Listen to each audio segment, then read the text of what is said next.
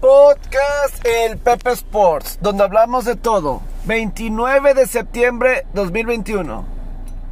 Hola, ¿cómo están? Bienvenidos. Es un gusto saludarlos. Una disculpa que no estuvimos ayer, que no estuve aquí con ustedes. Pero pues bueno, a veces los lunes que eh, se acaba tarde, el lunes por la noche, eh, pues sí no hay a veces mucho tiempo. Y luego pues cumpleaños ayer, entonces pues sí quiero, digo, yo no sé cuántos de mis amigos me escuchen, etcétera, pero todos los que me felicitaron ayer por mi cumpleaños, todos en redes sociales que me felicitaron por mi cumpleaños, eh, muchas, muchas gracias, se los agradezco de todo corazón. Eh, sí fue, fue muy padre.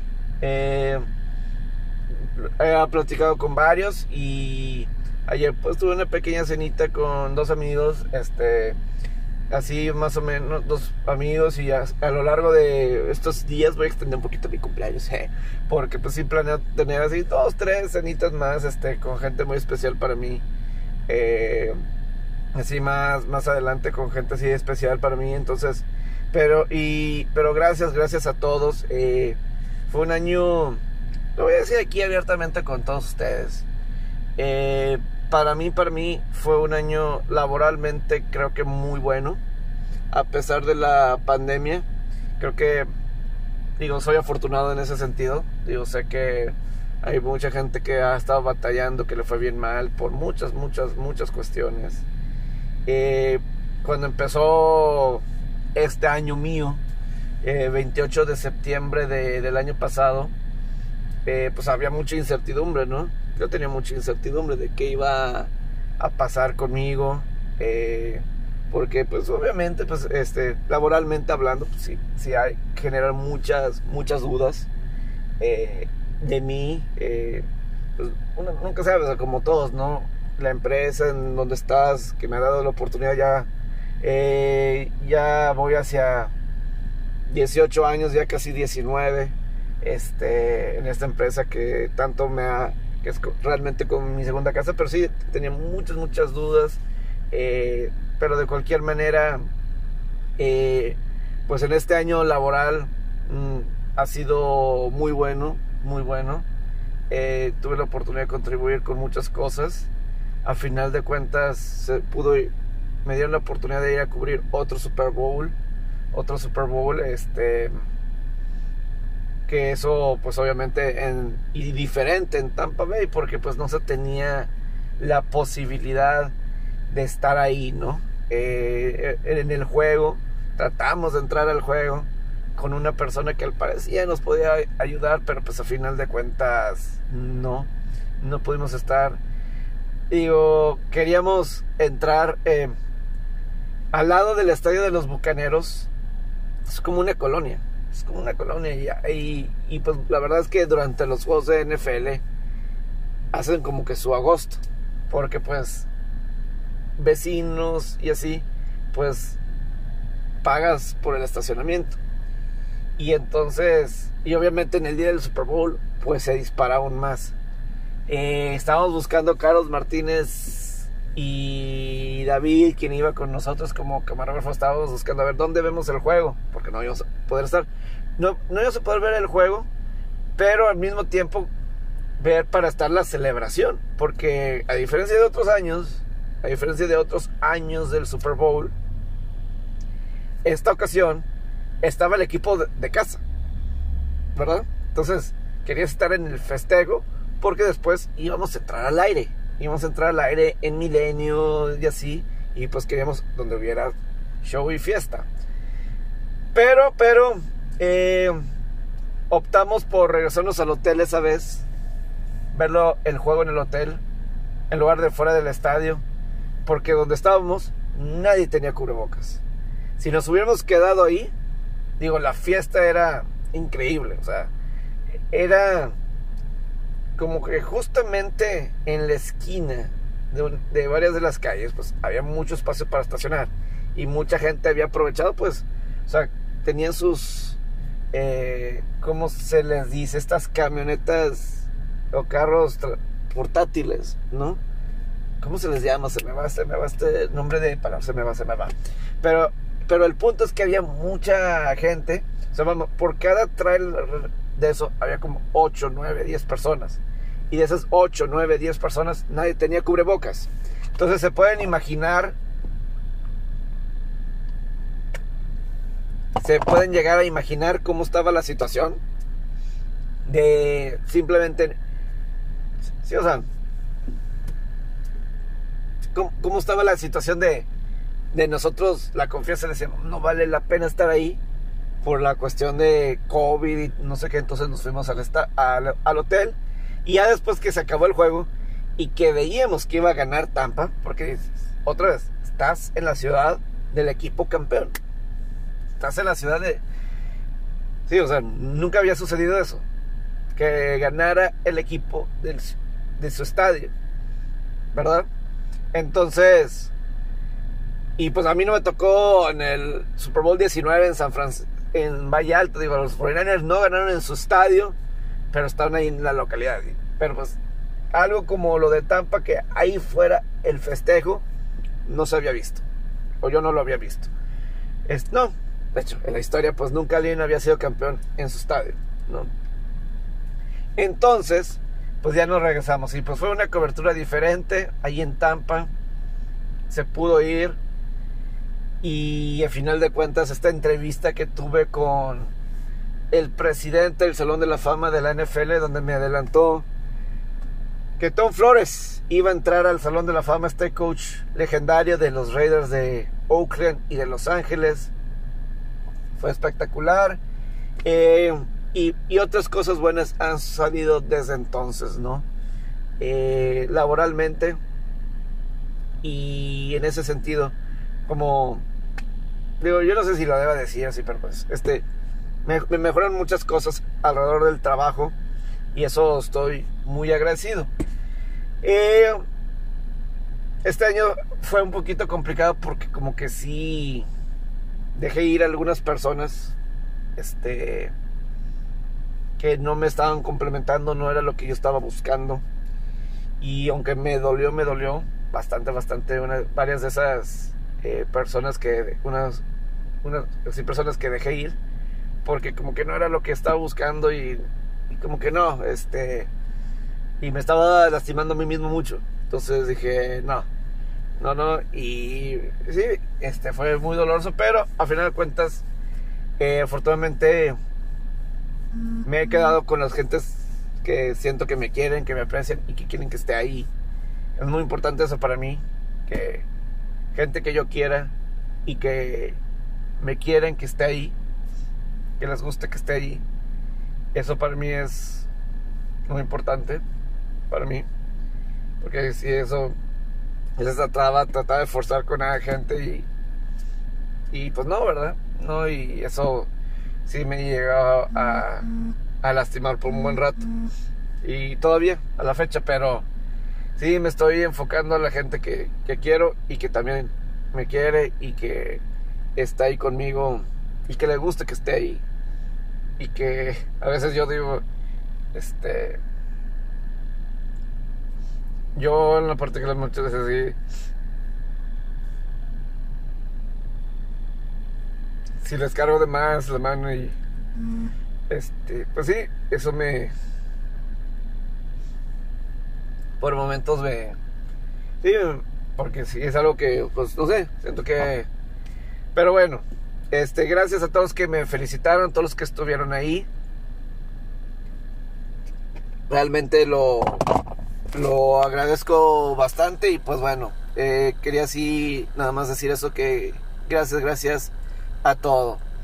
Y, y pues bueno, ya aprovechando esto de,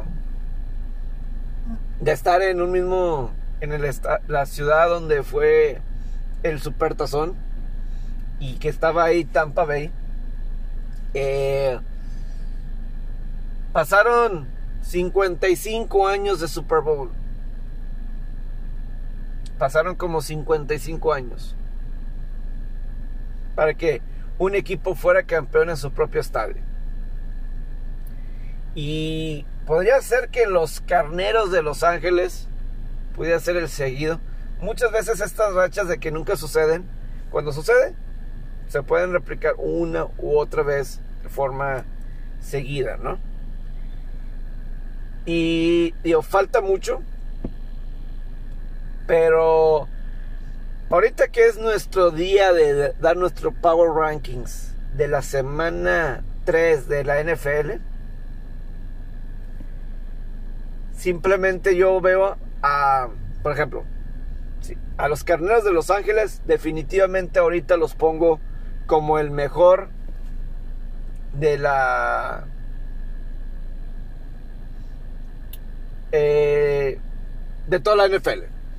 Y, y, es que, obviamente, lo de Matthew Stafford, completando más del 70% de sus pases, nueve pases de anotación, simplemente ha estado fuera de serie lo que ha hecho y ha caído como anillo al dedo. Y realmente es el mejor equipo que he visto en estas tres semanas. Se me hace el más completo.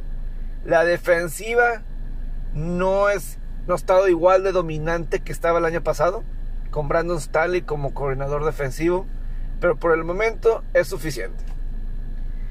Y mientras que Stafford está jugando así, esa defensiva es suficiente. Y con Sean McVay y compañía,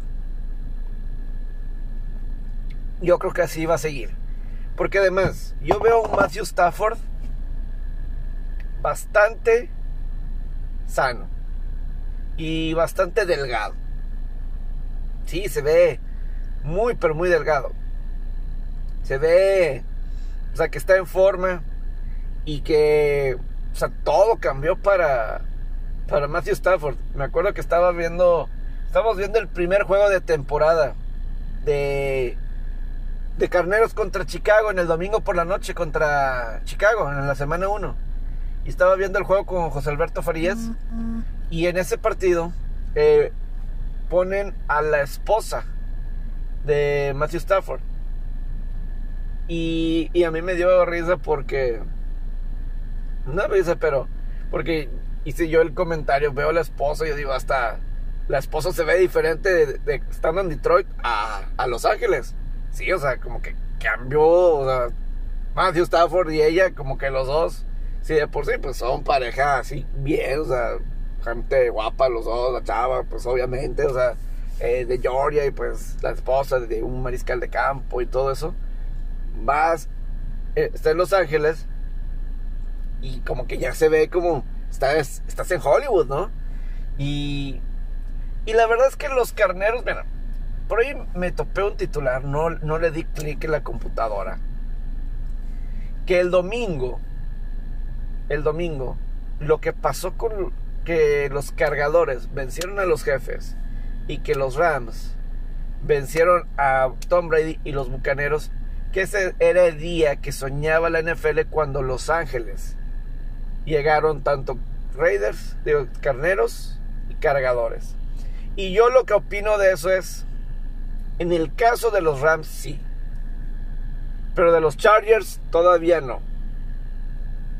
Porque en el juego de la semana 2 de Dallas y cargadores, seguía habiendo mucha gente de los vaqueros. Mucha gente de los vaqueros. Este lunes por la noche es Raiders cargadores en Los Ángeles. Te apuesto lo que quieras que va a haber mucho más gente de Raiders que de cargadores. Eso es de ley. Digo, los vaqueros ahí en Los Ángeles, obviamente tienen mucha fanaticada, mucho mexicano. Eh, está cerca de la frontera y además entrenan ahí los vaqueros en las pretemporadas. Pero más allá que, que eso, si tienes una gran oportunidad ahí con los vaqueros, que sea, hasta yo me acuerdo una imagen cuando apenas Jerry Jones había comprado la franquicia y Dallas, en el año, en el primer año que Dallas fue campeón con, con Jerry Jones y Jimmy Johnson en el 92, Dallas fue al Coliseo de Los Ángeles, donde estaban jugando los Raiders en aquel entonces. Y hay una imagen de Jerry Jones muy feliz apunta hacia este hacia, hacia el público y dice, mira, todo eso es azul, todo eso es azul, ¿verdad? Que todo eso estaba eh, todos eran aficionados de los vaqueros, ¿no? Entonces, por parte de los Rams sí, porque del lado de los Rams se nota que es Los Ángeles. En ese juego contra Chicago del domingo por la noche, veíamos a los Dodgers. Los Dodgers habían jugado ese fin de semana, ese día no me acuerdo contra quién, en la tarde, y Rams jugando en la noche. Y ahí veías a Bellinger, Turner y no sé quién más, ahí estaban. Se fueron ahí con ellos. Este, fueron al estadio a ver a los Rams jugar. En los mejores estadios. Y luego, todavía. Y, luego, todavía. Que aquí iba pasando alguien. Y, y luego, todavía. Eh, esta semana pasada contra Tampa Bay. Ahí veíamos a LeBron, Anthony Davis, gente de los Lakers. Eso es cuando te das cuenta que un equipo está encajando. Cuando está este tipo de celebridades de ciudad ahí. Estás empezando a crear imagen. Cargadores, creo que no. Cargadores es San Diego. Es, San Diego. Yo me acuerdo cuando cargadores eh, hace, o sea, yo lo puse en mi previa de cargadores en redes, de que yo, para mí son cargadores de San Diego y no me importa los cargadores de San Diego. Y luego más adelante, o sea, yo sí vi o sea, los cargadores de San Diego. Y todavía, todavía, todavía. Eh, esta, Kelly Vegas, esta chava guapísima que le sabe a las apuestas de Barstool Sports ahora, cuando dio su previo, su previa de los Chargers, dice: Los Angeles Chargers, quiero decir San Diego so bad. Claro, y luego en partido de Seattle y cargadores en la pretemporada, nos pusieron en el canal de la NFL la narración de los halcones marinos de Seattle, porque era el equipo local. Y el equipo local, el analista, sin querer en el segundo cuarto, dice San Diego. Y Kurt Menefee era el play by play de los Seahawks en pretemporada. Kurt Menefee, quien es el, el host del Fox NFL Sunday en Estados Unidos. Y le dices hasta en la lista, eh, Los Ángeles, ya han sido como tres años. Y le dice, ah, para mí siempre va a ser San Diego. Es que ese es. Esa es la identidad. Carneros, pues, tiene su historia en Los Ángeles, ¿no? Y pues hay gente que lo recuerda. Eric Dickerson y así. Y además, es el estadio de Los Ángeles, de los Rams. Los Chargers son alquilinos, no es su estadio. Están ahí por buena onda. Están ahí porque los Rams se lo están permitiendo. Porque a Rams dijeron, no puedes quedarte tú solo en, Los Ángeles. Tiene que haber alguien más. Y pues bueno, cargadores. Entonces ahí. Pero sí, yo sí creo que cargadores, digo, los Rams al momento sí, yo sí lo veo como el equipo número uno de la... Toda la NFL. Así al, al momento. Sí, sin lugar a dudas. Creo que están haciendo este... Se ve, o sea, lo siento, que la defensiva es suficiente y están lanzando simplemente fenomenal. Eh, mi segundo mejor equipo me voy con los Bills de Buffalo. Josh Allen, cinco anotaciones contra Washington. Y, simplemente cinco touchdowns en total.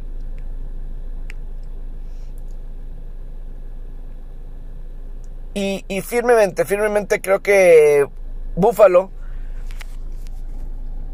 la defensiva está jugando mejor. En los primeros 3-4 años de Sean McDermott como head coach, calificaron dos veces en los primeros tres años.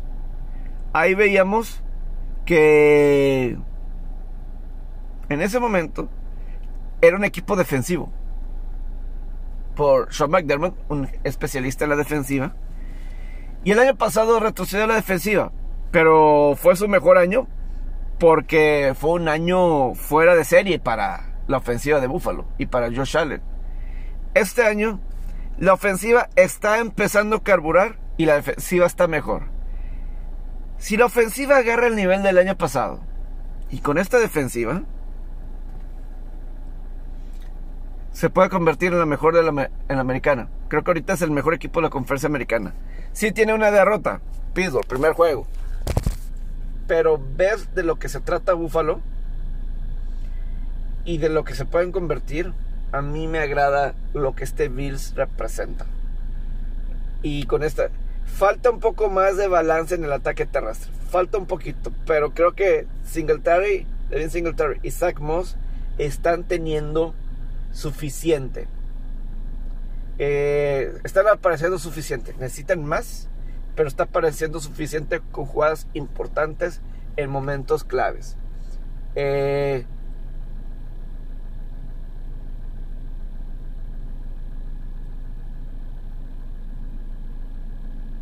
disculpa, quiero estornudar. Pero bueno, creo que ya, ya se me pasó. Quería estornudar. Pero bueno, entonces, ahí está en el caso de Búfalo. Número 3, me sigo quedando con los bucaneros de, de Tampa. Me sigo quedando con Tampa. Y además, en este día se confirma, llega Richard Sherman a los Bucaneros de Tampa Bay. Y era algo muy necesario. Tenía que suceder esto. Este esquinero de cinco veces al Pro Bowl llega con Tampa Bay. Yo sí espero durante el día que mucha gente ponga cuando le recuerde cuando Richard Sherman, cuando primero se enfrentó a Tom Brady en Nueva Inglaterra, le dijo a Tom Brady, le dijo a Tom Brady, you mad bro, en el 2012 cuando Seattle venció a Patriotas, you mad bro, que si estás enojado bro. Y, y pues ahí Richard Sherman tratando de regresar, ¿no? Tratando de Richard Sherman en ese momento demostrarle, tratando, trying to make a name for himself, tratando de, de establecerse en la NFL. Pero es muy necesario esto para Tampa Bay, que llegue Richard Sherman. Si me escucharon, en, los que me han escuchado previamente, en el caso de, de Tampa, de cuando se hizo la noticia de que iban a estar los 22 titulares de regreso para la temporada. Para mí, ok, genial, tienes a todos de regreso. Pero Tampa Bay no era un equipo perfecto. O sea, no eran fuertes en cada área. Fueron campeones del Super Bowl, pero no eran perfectos en todas las áreas.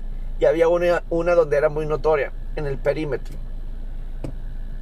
Y empieza esta temporada y es la defensiva que más yardas está permitiendo por la vía aérea después de tres semanas.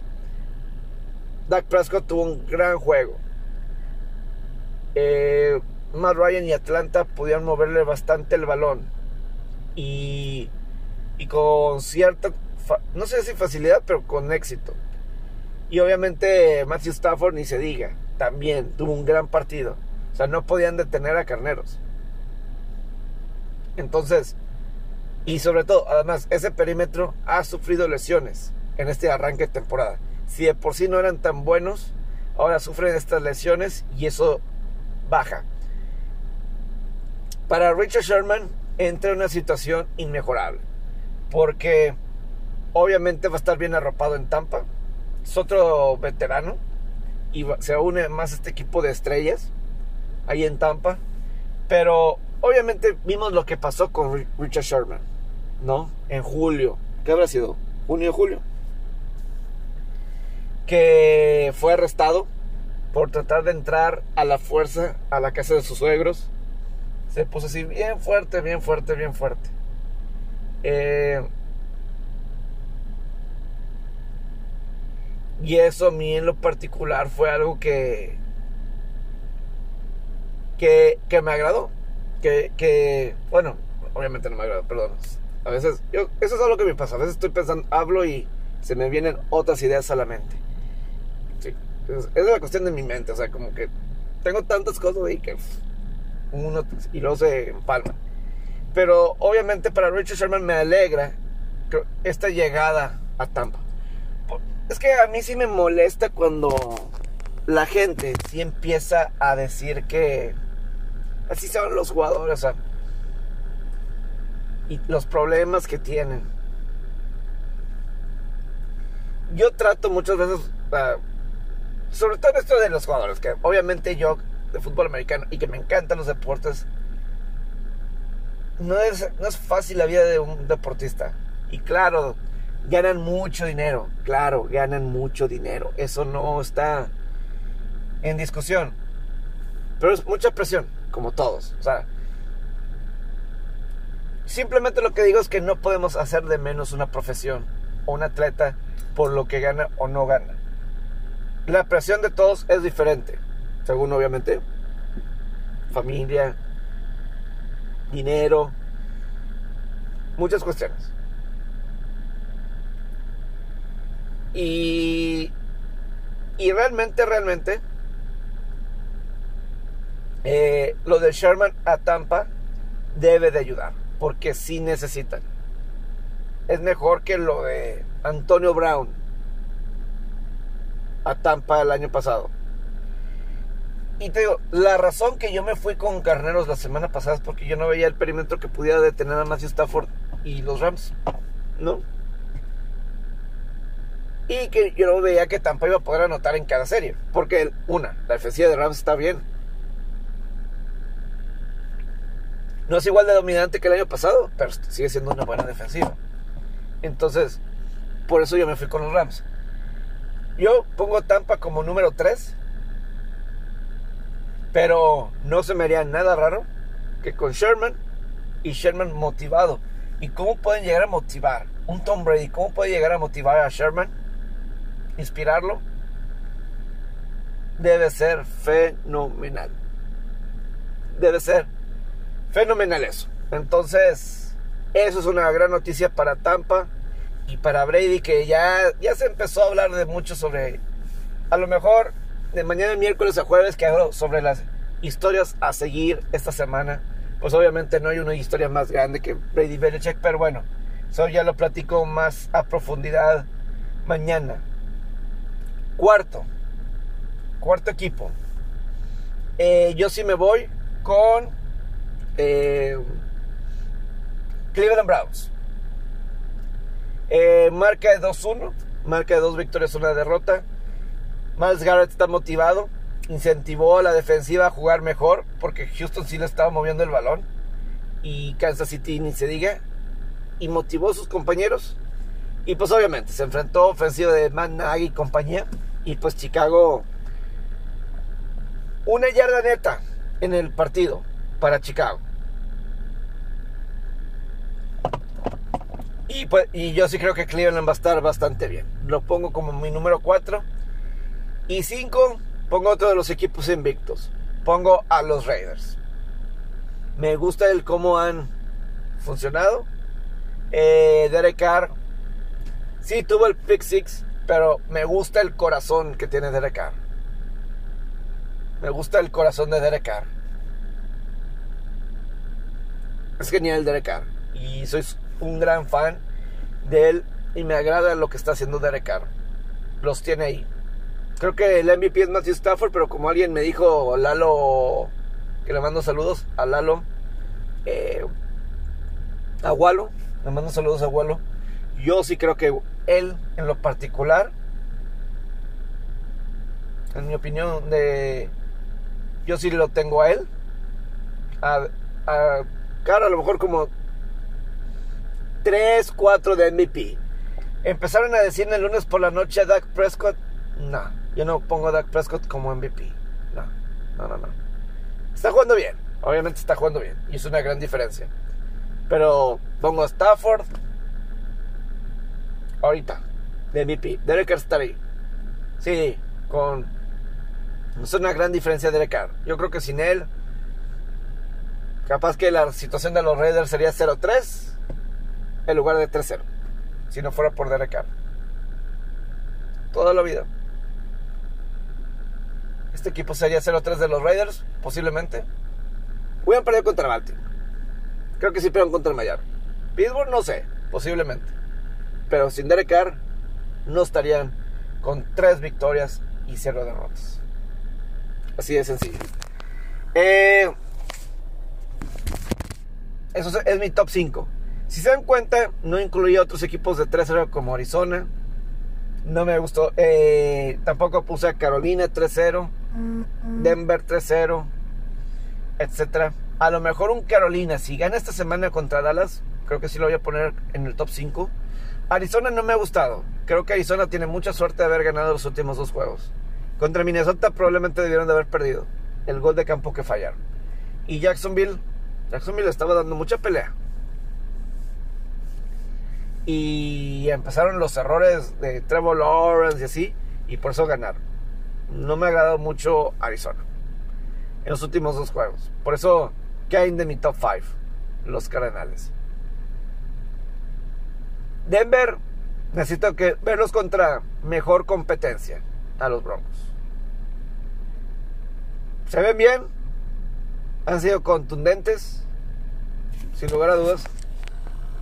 Han sido contundentes, pero sí me falta verlos, sí me hace falta verlos más y mejor, totalmente. Eh, contra mejor competencia. Es lo único que voy a decir en el caso de, Denver. Me falta verlos así en esas situaciones. Ah, yo en lo particular. Este, si alguien lo quiere poner top 5, adelante. Creo que puede estar en un top 10. Creo que Arizona, ellos están en el top 10. Eh, pero sí. Por eso me gusta Raiders. Ah, por eso me gusta Raiders como 5 por lo de Derek Carr y creo que han vencido una mejor competencia y situaciones más difíciles que Denver. Entonces, por eso yo los pongo. Me gusta más esa calidad de victorias y cómo han hecho esas victorias. ¿No? Entonces, eh, por eso yo me voy ahí en ese. con ese rubro. Eh, más adelante, digo, de los peores cinco, les voy a decir cuáles son de una vez mi bottom five. les voy a poner aquí mi... Eh, lo puse en mi chat. En el, en el bottom 10. Bottom 5, mejor dicho. 5 Houston, 4 Atlanta, 3 Jacksonville, 2 Gigantes y 1 Jets. Ese es mi 5. Houston, posiblemente Houston se va. Puede ser, podría ser, digo. Pero van tres semanas, van dos derrotas. Pero sobre todo, si no regresa Taro Taylor, Houston se pudiera convertir como Jacksonville, que ganaron el primer juego de la temporada y no vuelven a ganar en todo el año. O mínimo se van a tardar en ganar. Entonces, ahí yo lo pongo como 5. Atlanta 4, pues bueno, ganaron a Gigantes. Alguien tenía que ganar ese juego. 3 Jacksonville. A lo mejor Nada más porque Jacksonville a uno gana. Pero me agrada cómo están peleando. A lo mejor debería incluir en lugar de Atlanta Detroit. A lo mejor debería incluir a Detroit. Qué forma de. Qué forma de. De Detroit de perder. Yo lo decía. Si me escucharon el lunes, qué forma de perder. Gigantes 2 y Jazz 1. Los equipos de Nueva York desde el 2017 tienen la peor marca de toda la NFL.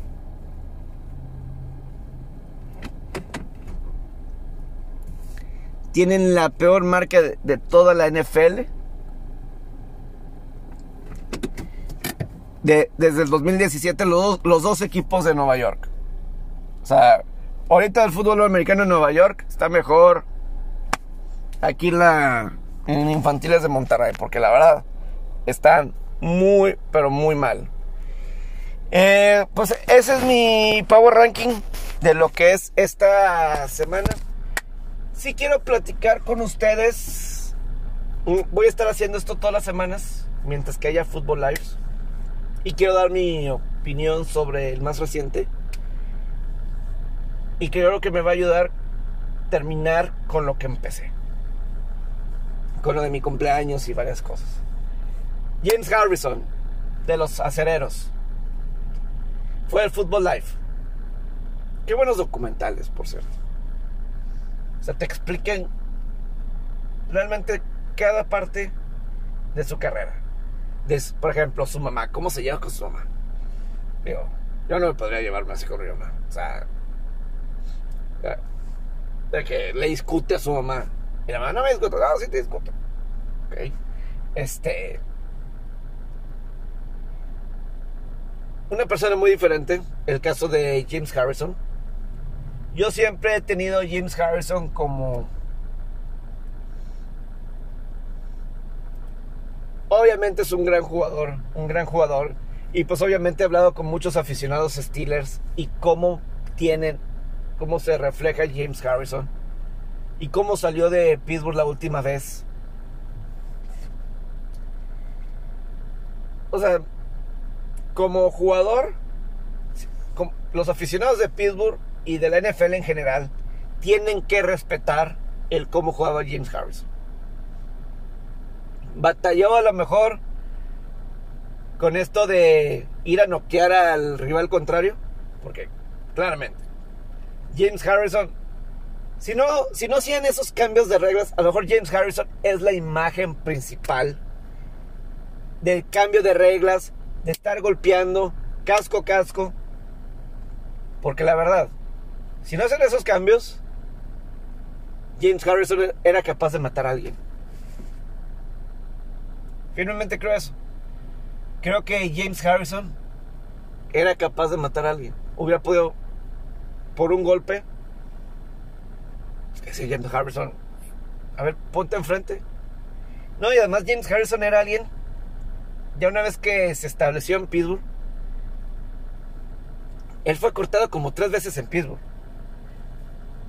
Por culpa de él, ¿verdad? Porque él como que no sabía muy bien qué hacía a veces en entrenamientos se quedaba congelado. Bill Cowher platicaba, se quedaba congelado. ¿Por qué? No sabía qué hacer y se quedaba parado. Dice, no puedes hacer eso en el campo, no te puedes quedar parado. Y por eso fue cortado como tres veces. Y luego va a Baltimore, NFL, NFL Europa, regresa a Pitt. 2004, firma con Pittsburgh otra vez y como que sienten diferencia, como que ya le cayó al 20 a James Harrison. Y no me acordaba cómo fue su primer partido como titular. Dick LeBeau de coordinador defensivo. Cuando Joey Porter, el jugador de Pittsburgh que más me cae en la historia de Pittsburgh, Joey Porter, el que peor me cae de la historia. Joey Porter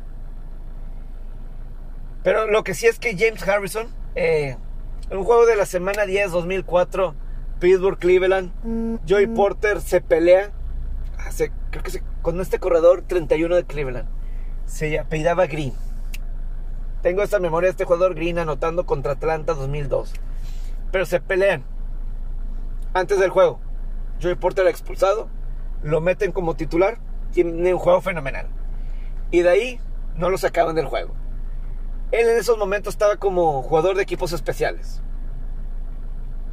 Y simplemente no quería salir. Equipos especiales defensiva, él quería estar ahí. Él quería jugar. Y Bill Cowher decía, oye, hay que sacarlo de equipos especiales. Este coach no quiere salir. James Harrison, no quiere salir. Pues dile que salga. Tú dile. No, yo no lo voy a decir. Ok, yo ya lo corté dos. Tú dile. No, Así fue la discusión de Bill Cowher y los coaches. Muy, muy divertido. Y, y simplemente explica el cómo fue la situación.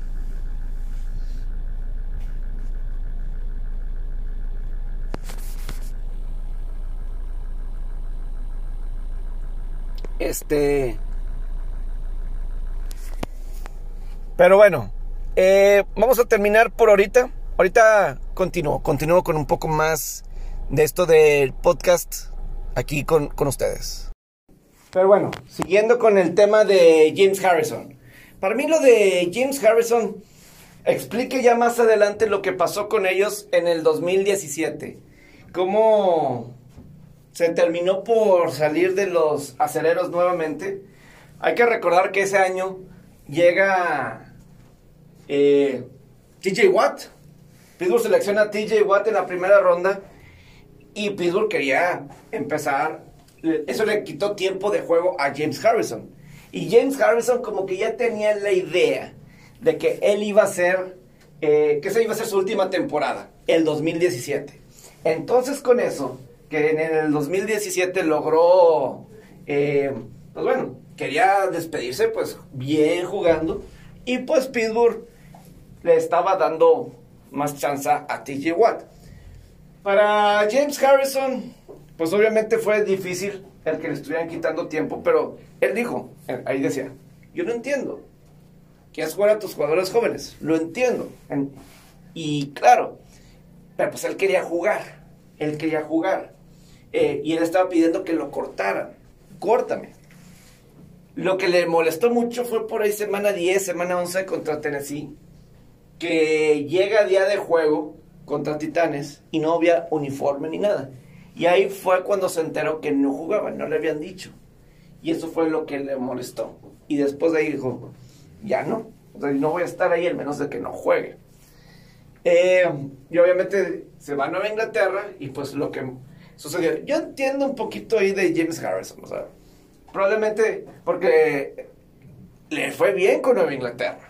Le fue bien a Nueva Inglaterra. Yo creo que todavía James Harrison pudo haber seguido jugando porque jugó muy bien esa temporada con Nueva Inglaterra del Super Bowl. Lo jugó bastante bien. Pero yo creo que muchas veces ese es el problema de un Tomlin así, que no sabe manejar vestidor, no sabe manejar el equipo. Es muy buen coach, pero Tomlin no sabe manejar a estrellas. Yo creo que ese ha sido el problema más grande de Mike Tomlin, que Tomlin no sabe manejar a estrellas. No sabe. Eso a mí me ha quedado claro. Por ejemplo, lo de Antonio Brown, Le'Veon Bell, obviamente tiene sus problemas, no lo ha sabido controlar. Unos dicen que no está sabiendo controlar ahorita a Ben Roethlisberger, que si lo debe banquear, si ya no debe de seguir, no ha sabido. Y claramente el caso de James Harrison no lo supieron manejar.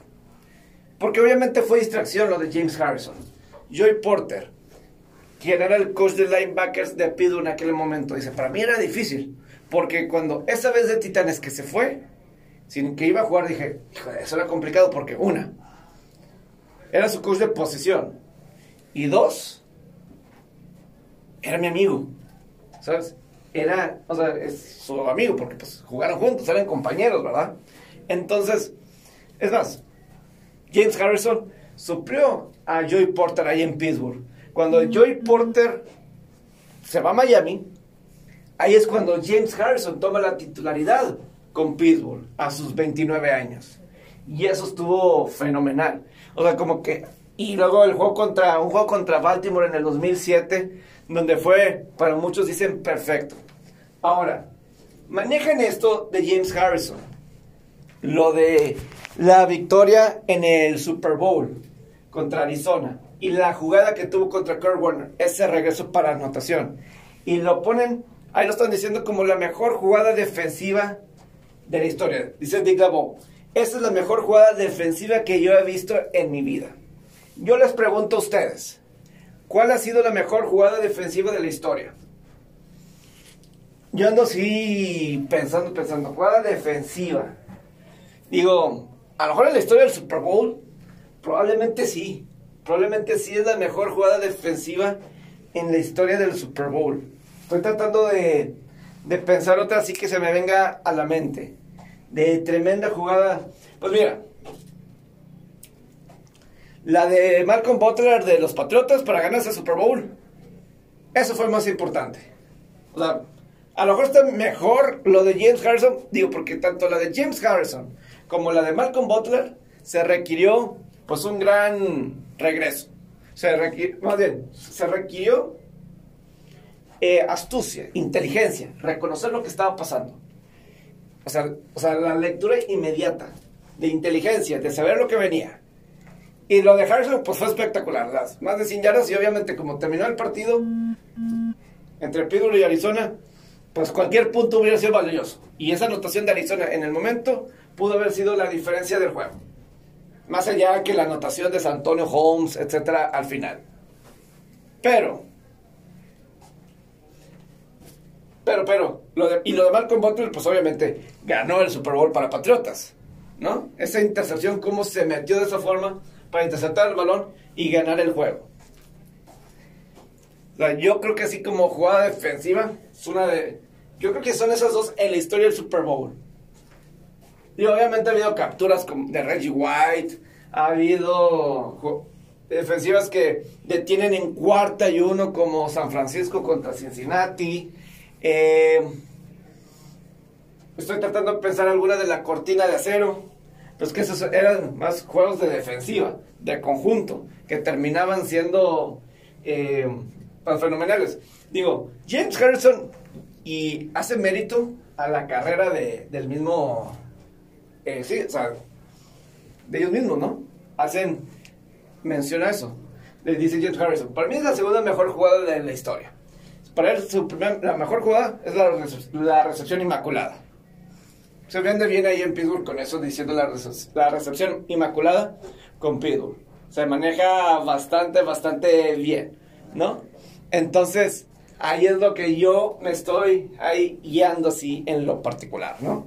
Entonces, esto de James Harrison a mí sí me llama mucho, mucho la, atención. El, el, cómo lo llevaron, cómo lideraron eso.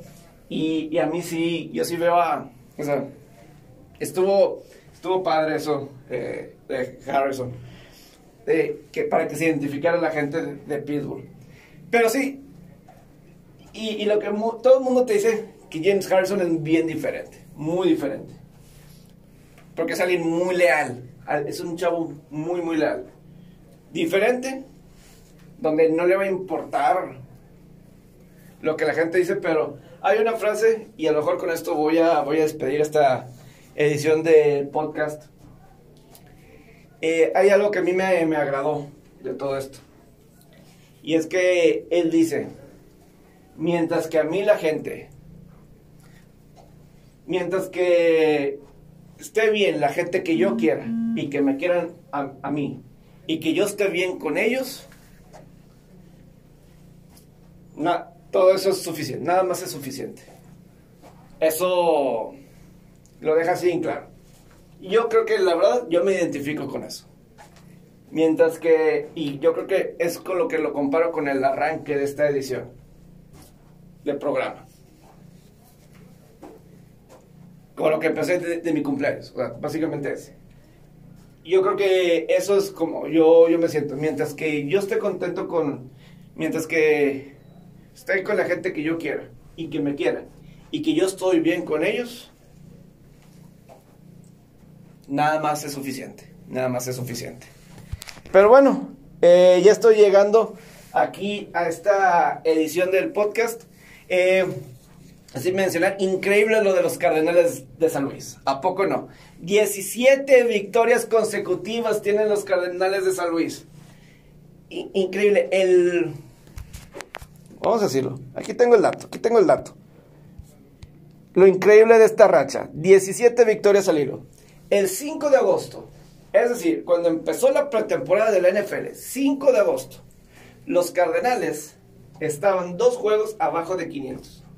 Esta racha empezó el 7 de septiembre. Solamente tenían 2.8% de posibilidades para ganar. Es más, corrección, no empezó el 7 de septiembre, empezó el 11 de septiembre. Y desde entonces han ganado los 17 partidos, la tercera racha más larga desde 1960. La más larga de 1960, que tuvo récord de 71-69. Y al final eh, ahorita ya está en 88-69. Yo si fuera Dodgers o Gigantes, haría todo lo posible, todo lo posible, para ganar la división. Gigantes y Dodgers solamente están a dos triunfos. Gigantes y Dodgers. Dodgers está a dos triunfos de Gigantes, dos partidos. Quien pierda esta división y ese el comodín, tendrá que recibir a estos cardenales. Imagínate enfrentar a un equipo que está así derrochado.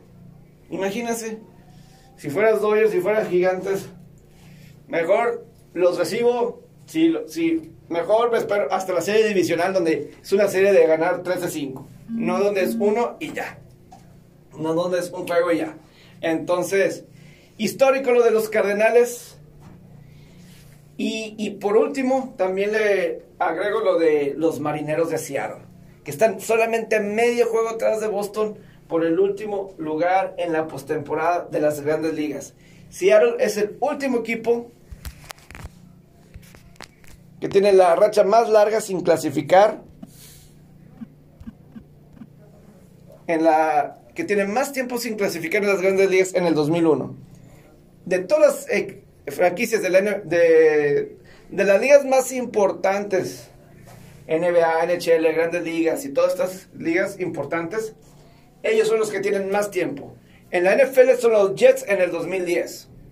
En la NHL son los Sabres en el 2011. Los Sacramento Kings creo que es el que tiene más tiempo. Eh, Sacramento Kings. Last Playoff Appearance. Son 15 temporadas. Que es la temporada 2005-2006. Si los marineros clasifican, los Kings de Sacramento de la NBA se convertirá en el equipo que tiene más tiempo sin estar en postemporada. Eh, y pues bueno, a ver si mañana, mañana le doy un poco de tema, no le he dado, no le he dado por eh, otras cuestiones, pero ya necesitamos terminar esta edición. Platicamos sobre todo esto de los jugadores que no se quieren vacunar en la NBA y que le pueden afectar a sus equipos. Digo, más del 90% de los jugadores de la NBA están vacunados contra el COVID. Pero hay jugadores importantes que no se quieren vacunar y que pueden que no estarían disponibles para sus equipos como juegos locales. Y platicamos de eso mañana. Que tengan un, un gran miércoles. Ojalá le- les haya gustado. Gracias.